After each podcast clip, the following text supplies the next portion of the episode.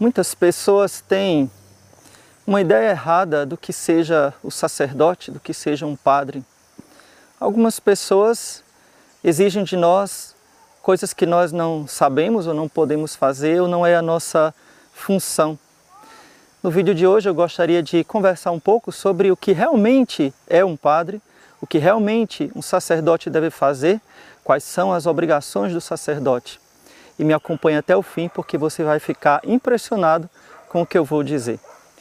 No vídeo passado, que você pode ver aqui depois, eu falava sobre cinco coisas que muitas pessoas pensam a respeito do padre e que na verdade o padre não é ou o padre não faz.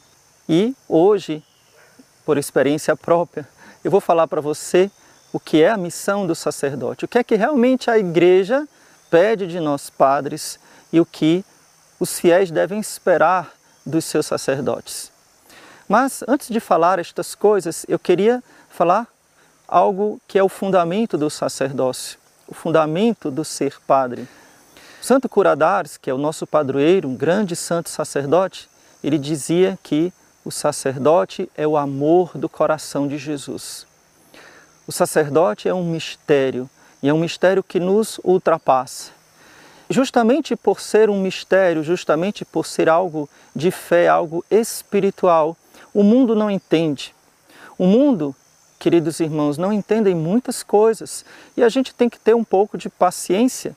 Talvez exigir do mundo que entenda as coisas da fé seja algo impossível, porque é preciso ter fé para entender, para ver com o olhar espiritual aquilo que nosso Senhor nos chama.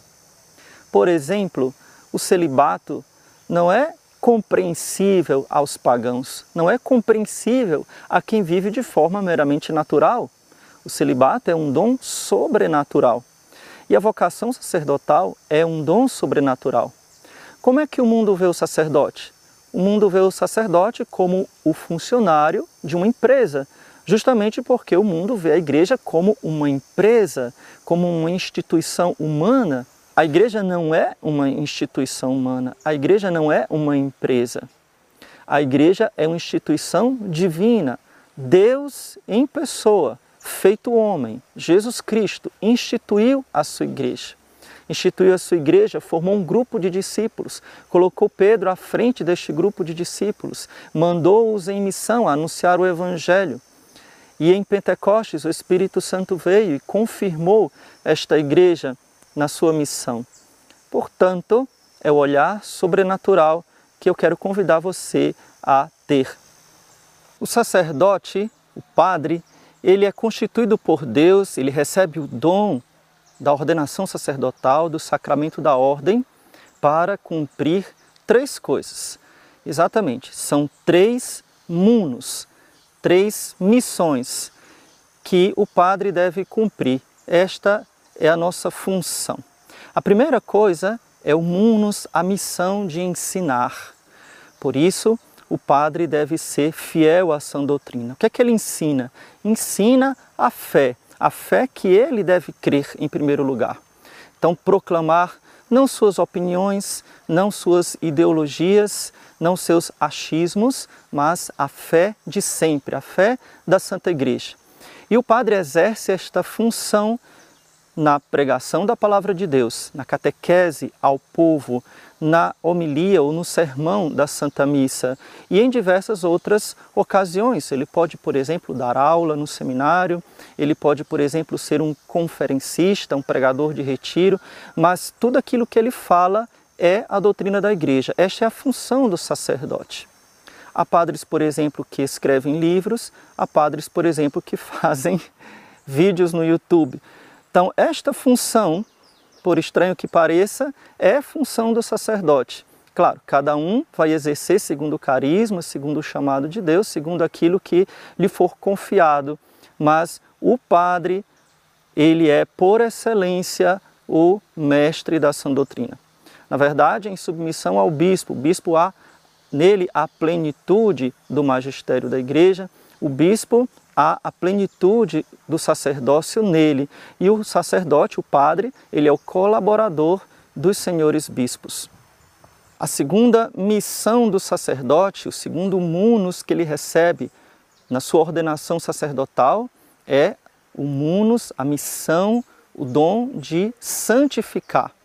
O padre é, é essencialmente um instrumento de Deus para a santificação das almas. De que forma o padre santifica as almas? Pela administração dos sacramentos. Em primeiro lugar, pela Santa Missa. Então, o padre, quando celebra a Santa Missa, ele não está dando uma pausa nos trabalhos da paróquia, ele não está dando um momento assim é, acidental. Na verdade, ele está fazendo aquilo para o qual ele foi ordenado. O padre foi ordenado para celebrar a missa. Basta isso. Se o padre fosse ordenado e só celebrasse missa, já estaria cumprindo a sua missão. Às vezes nós achamos que o padre deve fazer coisas para ser um bom padre. Não, ele deve celebrar bem a Santa Missa. Aí sim ele será um bom padre. Mas, além da Santa Missa, nós temos também os outros sacramentos: a confissão, para dar o perdão aos pecadores, o batismo para dar a vida nova às crianças, aos neocristãos, a unção dos enfermos ou extrema unção para dar alívio aos doentes, alívio do corpo, alívio da alma, e todos os outros sacramentos, através dos quais a graça de Deus vem para santificar o homem.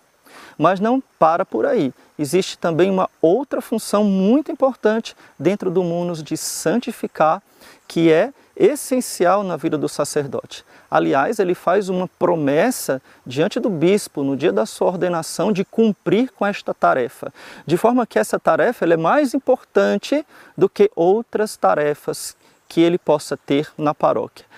A tarefa, a obrigação de rezar pelo povo. Exatamente, rezar não é algo para o padre, para o padre se sentir bem ou para ele cumprir algo da sua vida espiritual. Também o padre tem obrigação ainda maior de buscar a santidade, mas o padre faz uma promessa no dia da sua ordenação, no dia da sua ordenação diaconal e renova na ordenação sacerdotal, de rezar a liturgia das horas ou o ofício divino pelo povo a ele confiado, pelo povo de Deus, para a santificação do povo de Deus. Portanto, meus queridos paroquianos virtuais, quando você vir o seu padre rezando, primeiro, agradeça muito a Deus por ter um padre piedoso. Segundo, não o atrapalhe, não peça confissão, não o cutuque, né? não o tire deste momento, porque ele está fazendo aquilo que é a sua maior obrigação como padre, santificar o povo de Deus através da oração. A terceira função essencial do sacerdote é a função de governar, ou seja, ter autoridade sobre as almas que lhe são confiadas. O padre é um representante de Cristo, portanto, ele tem uma autoridade divina naquelas coisas que se referem a Deus, naquelas coisas que se referem à vida espiritual dos fiéis. E dependendo da autorização ou da missão que o bispo lhe confia. Por exemplo, um padre pode ser um pároco, pode ser um vigário, pode ser outra função na diocese, mas diante dos leigos ele é sempre um pastor, mesmo que ele não tenha uma função específica com aqueles leigos, mas os leigos devem olhar o padre como um pastor. De forma alguma, o padre é um irmão entre os irmãos.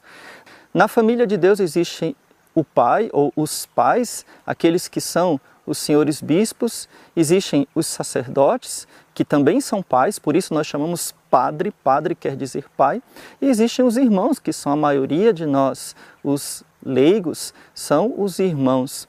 Então, na família divina, assim como na família humana, nós devemos respeitar a hierarquia, respeitar não significa aceitar todos os erros ou achar que é impecável, mas significa ter um respeito, uma reverência por aquilo que aquela pessoa representa.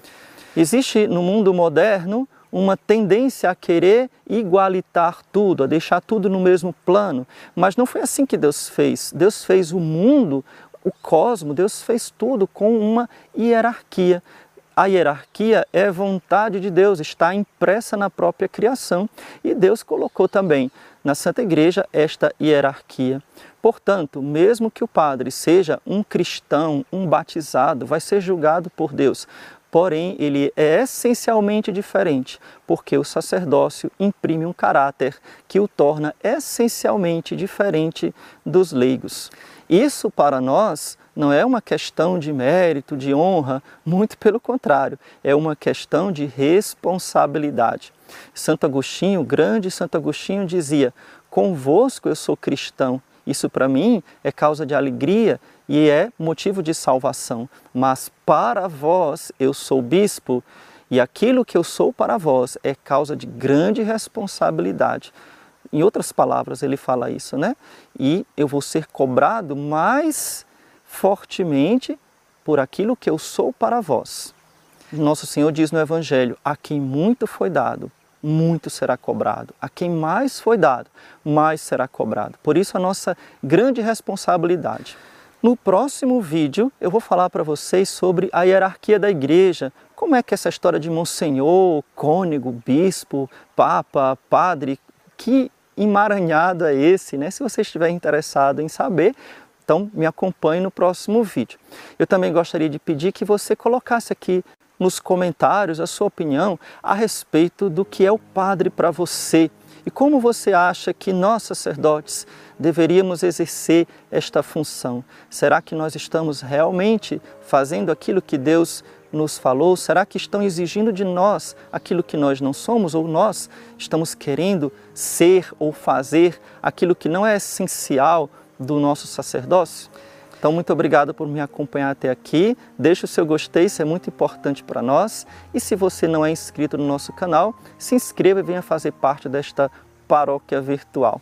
Louvado seja nosso Senhor Jesus Cristo, para sempre seja louvado, e sua Mãe Maria Santíssima.